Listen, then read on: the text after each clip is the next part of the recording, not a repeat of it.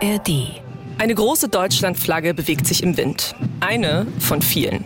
Die Dämmerung setzt langsam ein am Kai in der Wolgaster Innenstadt, einer Kleinstadt in Mecklenburg-Vorpommern. Und da stehen wir drei, unter dieser riesigen Deutschlandflagge. Es sind vielleicht sieben Grad, höchstens. Ungefähr 100 Menschen haben sich an diesem Dienstagabend versammelt. So wie eigentlich jeden Dienstagabend. Ein Sprecher betritt die Bühne. Ach so, heute haben wir auch Pressevertreter anwesend. Die jungen Damen, die wollen sich hier vom NDR sind die, glaube ich, die wollen sich ein Meinungsbild unter den Teilnehmern mal machen. Viel, viel Glück dabei. Äh, ich weiß nicht, äh, ob aufgrund Ihrer Vorarbeit äh, das jetzt noch möglich ist. Hören Sie erstmal, hören Sie erstmal zu, also aufgepasst. Spätestens nach dieser Begrüßung ist allen klar, wir gehören nicht dazu. Wir fallen auf. Wir liegen mindestens 15 Jahre unter dem Altersdurchschnitt. Und auch sonst passen wir nicht ins Muster. Unsere Klamotten sind anders, unsere Frisuren auch. Nach der Kundgebung wird ein Demonstrant zu uns kommen und sagen, er hätte zunächst gedacht, wir wären, Zitat, welche von diesen Klimaklebern.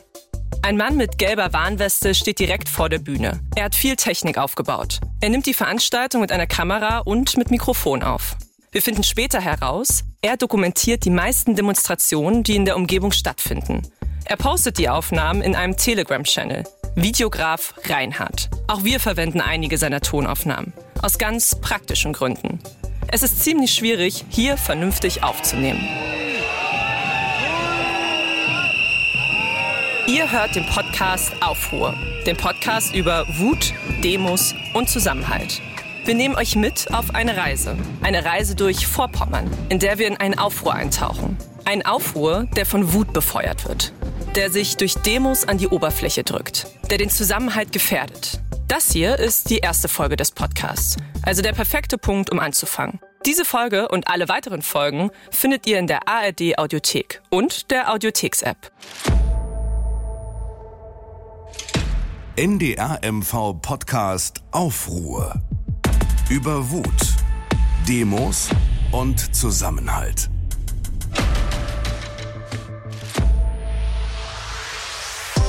Das Phänomen der Montagsdemo. Querdenker-Demo sticht Friedensmarsch aus. Querdenker planen Großdemo in Hannover. Demo in Wismar gegen Flüchtlingsunterkunft. Montagsdemo auf dem Greifswalder Markt. Hunderte Menschen bei Demos gegen das LNG-Terminal. 700 Menschen protestieren gegen Russland-Politik der Regierung. Verfassungsschutz warnt erneut vor Demo in Hamburg.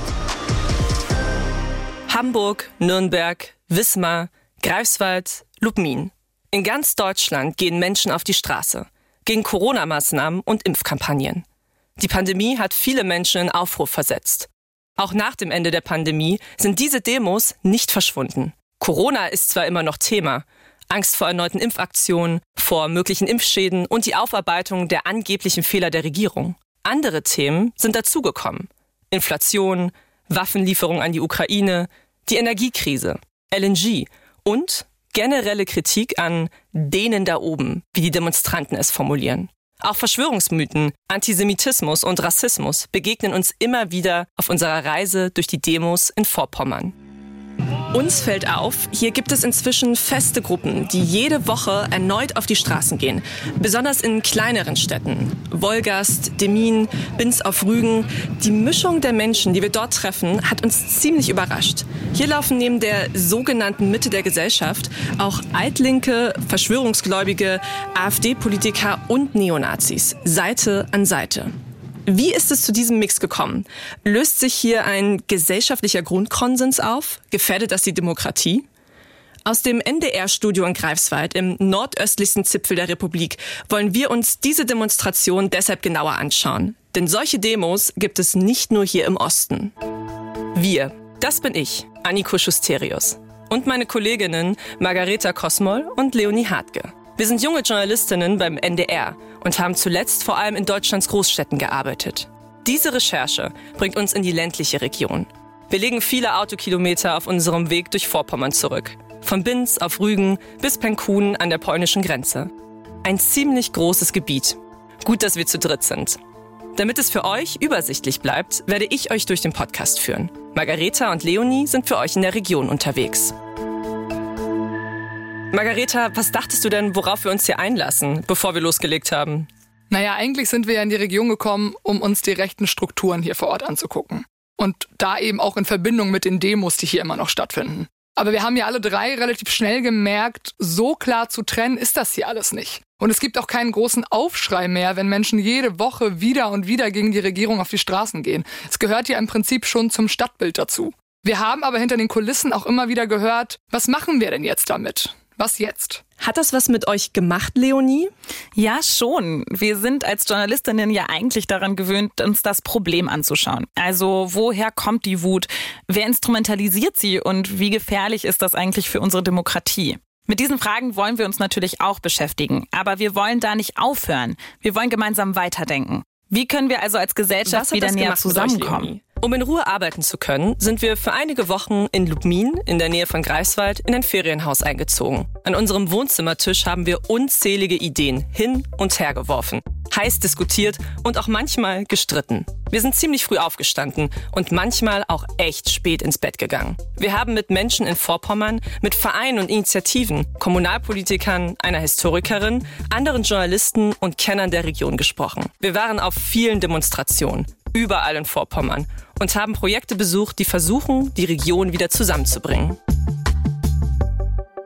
Wir haben auch mit einem ganz besonderen Experten gesprochen, dem Professor für angewandte Sozialwissenschaft Dirk Borstel. Inzwischen hat er einen Lehrstuhl in Dortmund. Vorher hat er viele Jahre in Vorpommern gelebt und geforscht. Er kennt sich in der Region also wirklich gut aus. Seine Forschungsschwerpunkte sind unter anderem Rechtsextremismus und Demokratie, also perfekt für unser Projekt. Deswegen haben wir ihn gefragt, wie er auf die aktuellen Demonstrationen blickt. Also zunächst einmal ist das Demonstrationsrecht ein demokratisches Recht. Ähm, und das ist auch gut, dass das ähm, geschützt wird, dass das angenommen wird. Und ähm, man kann es auch als ein Akt der Demokratie erstmal begreifen, wenn Menschen auf die Straße gehen, dort ihre Forderungen erheben und sich entsprechend positionieren. Das ist äh, Teil des Grundgesetzes. Jetzt müssen wir ein bisschen genauer schauen, was dort gefordert wird, wie es gefordert wird, wer es dort fordert. Dirk Borstel begleitet uns durch diesen Podcast und hilft uns Fragen zu beantworten. Fragen, die wir uns selbst nicht beantworten konnten. Mit dem unabhängigen Blick eines Wissenschaftlers.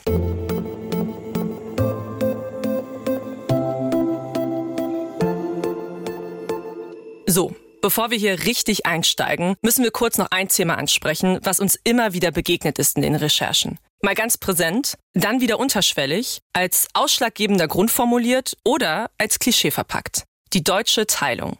Mecklenburg-Vorpommern ist bis zum Herbst 1990 Teil der Deutschen Demokratischen Republik. Das Erlebte und die Erfahrungen aus dieser Zeit spielen hier immer noch eine große Rolle. Das merken wir auch auf den Demos, die wir hier besucht haben. Ich habe mein ganzes Leben redlich gearbeitet. Mein ganzes Leben habe ich Steuern zahlen dürfen.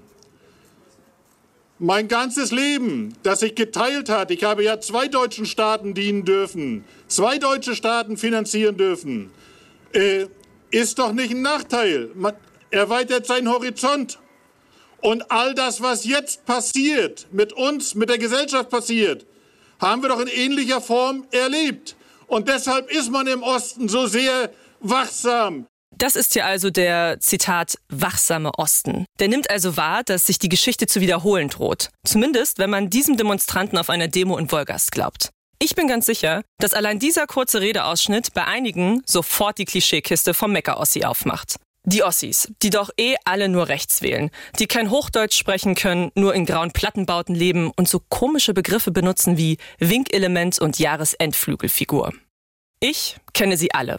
Und das, obwohl ich nie in der DDR gelebt habe. Um ganze sechs Jahre habe ich die Wende verpasst, bin aber im Osten Deutschlands aufgewachsen. Meine ganze Familie ist in der DDR sozialisiert. Vielleicht ist es mir gerade deshalb auch wichtig, dass wir in diesem Podcast die Klischees beiseite lassen und über das reden, was in der Vergangenheit passiert ist und was nicht und inwiefern das mit den heutigen Demonstrationen zusammenhängt. Na, es war schwierig nach 1990 äh, sofort ein differenzierteres Bild aufzubauen, weil, weil das alles eben noch sehr neu war. Es war ja damals nicht Geschichte in dem Sinne, sondern eben immer noch aktuelle Politik. Ähm, und man brauchte eben dieses äh, Narrativ, dass die Wiedervereinigung ähm, eben ein, ein vollkommen glückliches Ende dieser Diktatur war. Und das war es ja für viele auch. Katja Heuer ist Historikerin und forscht am King's College in London. Als Fellow der Royal Historical Society hat sie einen Forschungsschwerpunkt zur ostdeutschen Geschichte. Von ihr will ich wissen, was bei der Wende auch schiefgelaufen ist und bis heute für Unmut in Ostdeutschland sorgt. Man hat dabei aber ähm, aber vergessen, welche Umwälzungen und Umstrukturierungen das eigentlich für die Leute im Privaten bedeutet hat. Und das äh, hat vor allem damit zu tun, denke ich, dass sich für äh, Westdeutsche relativ wenig verändert hat durch die Wiedervereinigung. Ähm, da wurde ja zwar auch immer über die Solidaritätssteuer gemeckert und, und über die äh, Kosten, die das Ganze verursacht hat. Aber im Grunde hat man im Westen so weitergelebt wie vorher und im Osten hat sich alles verändert, egal ob man positiv oder negativ äh, der Wiedervereinigung gegenüber eingestellt war. Diese Veränderungen wälzen das Leben der Menschen dort ganz grundlegend um. Dirk Borstel betont dabei vor allem die Entwicklung der Landwirtschaft in Mecklenburg-Vorpommern. Ähm, wenn man sich die Region zum Beispiel Vorpommern anguckt, ist das eine Region, wo Demokratiebewegung bis 89 historisch überhaupt keine Rolle gespielt hat. Das ganze Dorfleben basierte oder ja, fußte auf der, auf der Landwirtschaft, auf den landwirtschaftlichen Betrieben. Das heißt, da gab es auch die Kultur, da gab es Sport, da gab es die Liebe, da gab es den ersten Kuss, da gab es das gemeinsame Bier. Und äh, dieser sozusagen Sinn auch dieser Dörfer ist 89, 90 in sich zusammengefallen. Das heißt, das, was diese Dörfer über Jahrhunderte lang zusammengehalten hat, auch, auch einen Sinn gegeben hat, auch, also auch einen Stolz gegeben hat.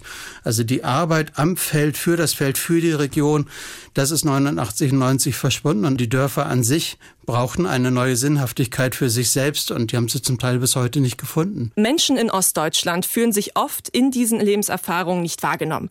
Das bestätigt uns auch die Historikerin Katja Heuer. Das hat eben oft dazu geführt, dass sich diese Leute von den etablierten Medien entweder komplett abwenden ähm, und einfach sagen, ja, das hat mit denen nichts zu tun, es spiegelt deren äh, Erfahrung und Identität nicht wieder ähm, oder sich ähm, dann sehr, sehr wütend oder sehr abneigend dagegen ähm, äußern. Und äh, das ist, ist, eine sehr, ist eine Schieflage meiner Meinung nach, die es sowohl in der Geschichtsschreibung als auch in, der, in den äh, breiten Medien immer noch gibt. Und deswegen ist es besonders wichtig, dass wir in diesem Podcast nicht in Klischees verfallen. So, Leonie, es geht los. Wo fahren wir jetzt gerade hin, Leonie? Ähm, wir fahren jetzt nach Wolgast, um uns mal anzugucken, warum da Menschen äh, demonstrieren gehen. Ähm, weil wir das noch nicht so richtig rausgefunden haben. Wir haben irgendwie so ganz viel gelesen von Frieden, von Freiheit, von Selbstbestimmung, aber noch nicht so richtig rausgefunden, was die Leute da eigentlich äh, hintreibt, was die wollen. Wir sind auf dem Weg zu der Demo in Wolgast vom Anfang. Bisher haben wir viel gelesen, einige Hintergrundgespräche geführt, aber auf einer Demo selbst waren wir noch nicht. Ja, ich habe aber auch gleich, gleichzeitig ein bisschen Sorgen. Ich äh, meine, wir, wir kennen das ja, ne? aber die sind halt immer so ein bisschen, äh, ich sag mal, kritisch eingestellt gegenüber dem Öffentlich-Rechtlichen. Ja, da bin ich auch gespannt. Ich habe auch so ein bisschen Respekt, äh, wie man dann tatsächlich reagiert, wenn Leute einem sowas äh, vor den Kopf werfen und äh, wie man dann irgendwie darauf reagiert, ob man das gut hinkriegt. Wie würdest du reagieren, wenn dich jemand anschreit? Ja, einfach versuchen zu beruhigen, ne? deeskalieren und zur Not halt weggehen. Aber eigentlich würde ich halt schon gerne hören, was die Leute zu sagen haben, was, was die Sorgen sind und äh, eben nicht auf diesen zwei ähm, Fronten bleiben. Es ist ein sonniger Frühlingsabend, ziemlich windig. Und wir sind viel zu früh. Erst finden wir den angemeldeten Platz gar nicht und halten eine Gruppe von Rentnerinnen für Demonstranten. Doch dann entdecken wir sie, die Deutschland- und Russlandflaggen. Fahnen mit Friedenstauben und mit der Aufschrift Wir sind das Volk. Es fühlt sich gerade ein bisschen so an, als würde man auf so eine Geburtstagsparty kommen, wo wir aber nicht eingeladen sind. So, ja. die Leute kennen sich, die sind da schon versammelt und wir kommen jetzt dazu. Der Veranstalter hat uns inzwischen in den hinteren Reihen entdeckt und begrüßt uns von der Bühne aus. Ach so, heute haben wir auch Pressevertreter anwesend die jungen Damen, die wollen sich hier vom NDR sind die, glaube ich, die wollen sich ein Meinungsbild unter den Teilnehmern mal machen. Viel, viel Glück dabei. Äh, ich weiß nicht, äh, ob aufgrund Ihrer Vorarbeit äh, das jetzt noch möglich ist. Hören Sie erstmal, hören Sie erstmal zu, also aufgepasst. Und dann legt er richtig los mit einer Liste an Forderungen dieser Demo. Schluss mit verantwortungsloser Innen- und Außenpolitik. Keine Waffenlieferungen in die Ukraine und andere Krisengebiete. Sofortige diplomatische Anstrengungen zur Beendigung des Ukraine-Konfliktes. Die Aufhebung sämtlicher Sanktionen gegen die russische Föderation, die die heimische Wirtschaft und die Bevölkerung hier existenziell bedrohen. Sofortige Maßnahmen, um die Versorgungssicherheit der Bevölkerung mit Lebensmitteln, aber auch Energie und auch im Bereich der medizinischen Grundversorgung sicherzustellen. Die sofortige Beendigung aller Corona-Zwangsmaßnahmen und die Rückkehr zur Eigenverantwortung der Menschen. Wir könnten an dieser Stelle noch ewig weitermachen, aber das war so grob ein Themengebiet hier. Das sind Forderungen, die auf einer Demo gestellt wurden, bei der wir Mitte April in Wolgast waren. Professor Borstel, das hört sich ja erstmal ziemlich durcheinander an. Corona-Maßnahmen, Inflation, der Angriffskrieg auf die Ukraine. Worum geht es diesen Menschen denn eigentlich wirklich? Das Einigende ist äh, tatsächlich die grundsätzliche Kritik und bei einigen auch die grundsätzliche Ablehnung ähm, ja, der bisherigen politischen Spielregeln und damit auch der grundsätzlichen Demokratiefrage und auch der Rechtsstaatsfrage. Ähm, und nicht alle sozusagen teilen das, die dort mitlaufen. Das ist mir ganz wichtig. Einige kritisieren auch diesen Punkt, aber sie gehen zusammen mit denjenigen, die genau diese Frage stellen. Und damit ist ein Tabu gefallen, damit ist eine Barriere gefallen und damit ist vor allem auch eine Anschlussfähigkeit von demokratiefeindlichen äh, Milieus mit an sich Demokratie, vielleicht skeptischen, vielleicht auch demokratiefreundlichen Milieus religiös gefallen. Und ähm, ja, das ist gefährlich. Kann man denn das noch weiter differenzieren? Weil ganz oft ist die Rede ja davon, dass Rechtsextreme mitlaufen, die diesen Aufruhr instrumentalisieren. Wer sind denn diese Menschen, die da auf die Straße gehen? Sind das alles Rechtsextreme? Nein, das sind nicht alles Rechtsextreme, das würde ich auch für völlig falsch halten und da täte man vielen auch so Unrecht. Das ist ein Teil aus der Mitte der Gesellschaft. Ähm, so und Mitte heißt eben auch politische Mitte, heißt auch gesellschaftlich, heißt auch ökonomische Mitte. Es gibt eine ganz gute Studie der Friedrich-Ebert-Stiftung, die hat so drei große Milieus aufgemacht. Sie hat gesagt, ähm, wir debattieren ja häufig so die offenen, die offenen, die für die offene Gesellschaft stehen, gegen diejenigen, die irgendwie für geschlossene nationalistische Systeme stehen. Wenn man das in Parteien übertragen würde, wären das so die Grünen auf der einen Seite gegen die AfD. Ähm, und die Studie hat ganz eindeutig gezeigt, es gibt in der Mitte so etwas, nennt sich bewegliche Mitte. Äh, und das ist eigentlich die größte Gruppe, also über 50 Prozent bundesweit. Das ist eine Gruppe, die ähm, situationsabhängig reagiert, ob sie eher zu der einen Seite, zur offenen Gesellschaft oder auch zur geschlossenen Gesellschaft tendiert. Und diese bewegliche Mitte, das ist die, die jetzt auf die Straße gegangen ist. Das ist die, die auf der Straße ist. Wir haben vor Ort erfahren, dass viele bei dem Wort Demokratie zusammenzucken. Es scheint fast ein Unwort zu sein. Warum ist das so? Ähm, wenn Sie sich Umfragen oder Studien anschauen, hat sozusagen die Grundidee der Demokratie ganz, ganz große Mehrheiten. Ähm, das heißt sozusagen die, diese Idee, ähm, dass das Volk sich selber bestimmt, dass die Gewalten geteilt sein müssen, dass wir gewisse Grundrechte haben, das hat äh, mittlerweile einen sehr, sehr breiten Konsens. Es gibt natürlich immer ein paar, die dagegen sind, aber das ist eigentlich verschwendend gering. Aber es gibt einen sehr, sehr großen Frust, wenn es um die konkrete Mitbestimmung geht, wenn es um die konkrete Ausformung ähm, von demokratischen Grundregeln geht, wenn es auch um zum Beispiel die Möglichkeiten geht, gehört zu werden. Das heißt, immer dann, wenn es konkret wird, zur real existierenden Demokratie, um diesen bösen Begriff mal weiterzunehmen, ähm, dann hat man sozusagen sehr, sehr, ja, sehr viel negative Erfahrung. Jetzt haben wir hier ziemlich viel gesprochen über Demokratie und Rechtsextreme. Da wollen wir einmal eine Sache klarstellen. Uns geht es in diesem Podcast nicht darum, Rechtsextreme zu verstehen. Also Menschen, die grundsätzlich gegen die Ordnung des demokratischen Verfassungsstaates sind, die freie Wirtschaftssysteme fundamental ablehnen und gegen gesellschaftliche Vielfalt sind. So definiert nämlich die Bundeszentrale für politische Bildung Rechtsextreme. In diesem Podcast geht es uns um die sogenannte bewegliche Mitte, um den Begriff von Dirk Borstel zu benutzen. Wir wollen der Frage auf den Grund gehen, wie kann eine Gesellschaft verhindern, dass immer mehr Menschen genau die demokratischen Grundsätze in Frage stellen, die eigentlich so etwas wie unsere DNA des friedlichen Zusammenlebens sind. Dabei ist es uns wichtig, dass es klare Linien geben muss. Wo diese Linien verlaufen, da gibt es unterschiedliche Meinungen, auch hier bei uns im Team. Allerspätestens verlaufen sie aber da, wo es strafrechtlich relevant wird. Es gibt 1790 aktive Rechtsradikale und 650 Reichsbürger in Mecklenburg-Vorpommern, laut Verfassungsschutzbericht. Wir haben auf den Demos auch Menschen getroffen, die sich nicht klar abgrenzen. Auch wenn viele der Demonstranten immer wieder betonen, nicht rechtsextrem zu sein. So wie dieser junge Mann, der Mitglied bei der AfD ist und den wir auf Rügen bei einer Demo treffen. Die behaupten, wir sind alle rechtsextrem. Nein, wir haben nur unsere Meinung. Wir haben einfach extrem recht. Das ist übrigens momentan ein ziemlich beliebter Spruch in der rechten Szene. Wir begegnen einer ganzen Reihe von Menschen, die gerade persönlich eine politische Gratwanderung machen und sich vielleicht deshalb nicht abgrenzen. Ein Beispiel dafür, der parteilose Greifswalder Bürgerschaftsabgeordnete Thomas Kerl, den wir in Wolgast auf einer Demo treffen. Machen wir es nochmal anders?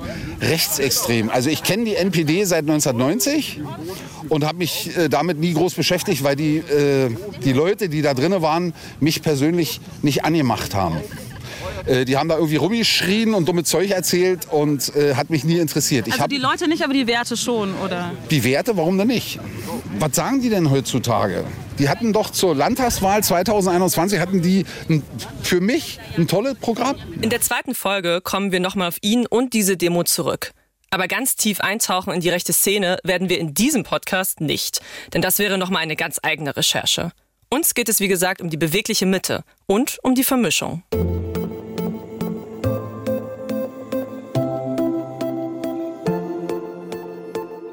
Ich glaube, es liegt auf der Hand. Unser gesellschaftliches Miteinander gerät ins Wanken. Nicht nur in Mecklenburg-Vorpommern. Jetzt fragt ihr euch sicher, was sind die Knackpunkte, die uns auseinandertreiben? Wir glauben, dass wir vor allem vor drei großen Herausforderungen stehen. Jeder von ihnen widmen wir eine eigene Folge in diesem Podcast. Macht euch also mit uns auf den Weg durch die Region, quasi ein Roadcast. Wir beginnen mit den Medien. Genau. Wir fangen bei uns selber an, denn auf den Demos wird die Berichterstattung über die Demos immer wieder stark kritisiert. Journalismus wird hier oft nur akzeptiert, wenn er dem eigenen Meinungsspektrum entspricht. Dabei ist kritischer Journalismus die Grundlage für politische Debatten. Davon sind wir zumindest überzeugt. Wie wollen wir diskutieren, wenn wir nicht alle an die Pressefreiheit in Deutschland glauben? Wenn wir unterschiedliche, teils gegensätzliche Informationen in Diskurse einbringen, Quellen nicht auf ihre Herkunft untersuchen und das Vertrauen in die professionellen Medien einfach fehlt? In der nächsten Folge ziehen wir die Lupe größer. Wir schauen uns exemplarisch diese Gegend hier an und untersuchen, wie wir wieder zusammenkommen. Nehmt Platz auf unserer Rückbank und schnallt euch an. In unserer nächsten Folge geht es hart zu, denn es geht um Wut. Um Wut und auch viele schockierende Aussagen. Was konsumieren Sie denn? Welchen Medien vertrauen Sie? Also diesen deutschen Medien absolut nichts. Nur und warum nicht? Ja, weil die nicht immer die Wahrheit sagen. Es wird einfach nur gelogen und betrogen. Von, von den Medien her. Im Dritten Reich hat man die Bücher verbrannt. Das war die Wahrheit. Und jetzt wird gesperrt, ne?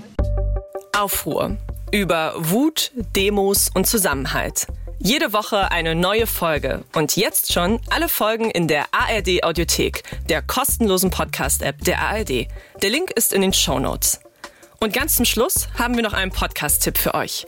Im NDR-MV-Podcast Dorf, Stadt, Kreis stellen jeden Donnerstag Reporter aus den vier Regionalstudios des NDR in Mecklenburg-Vorpommern Recherchen aus der Region vor. Sie erzählen, was die Leute zwischen Elbe und Haff und in Pommern bewegt. Hört da mal rein und erfahrt mehr über das Bundesland, in dem wir für diesen Podcast unterwegs waren. Den Podcast findet ihr auch in der ARD Audiothek.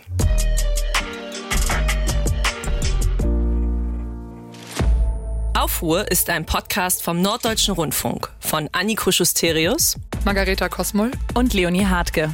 Redaktion Carola Levering und Siebrand Siegert. Dieser Podcast ist ein Rechercheprojekt des NDR Vorpommern Studio Greifswald. Besonderen Dank an das Team von Think Audio, Mathis Klemme, Simon Bartel und an das Landesfunkhaus Mecklenburg-Vorpommern. NDR MV Podcast Aufruhr über Wut, Demos und Zusammenhalt.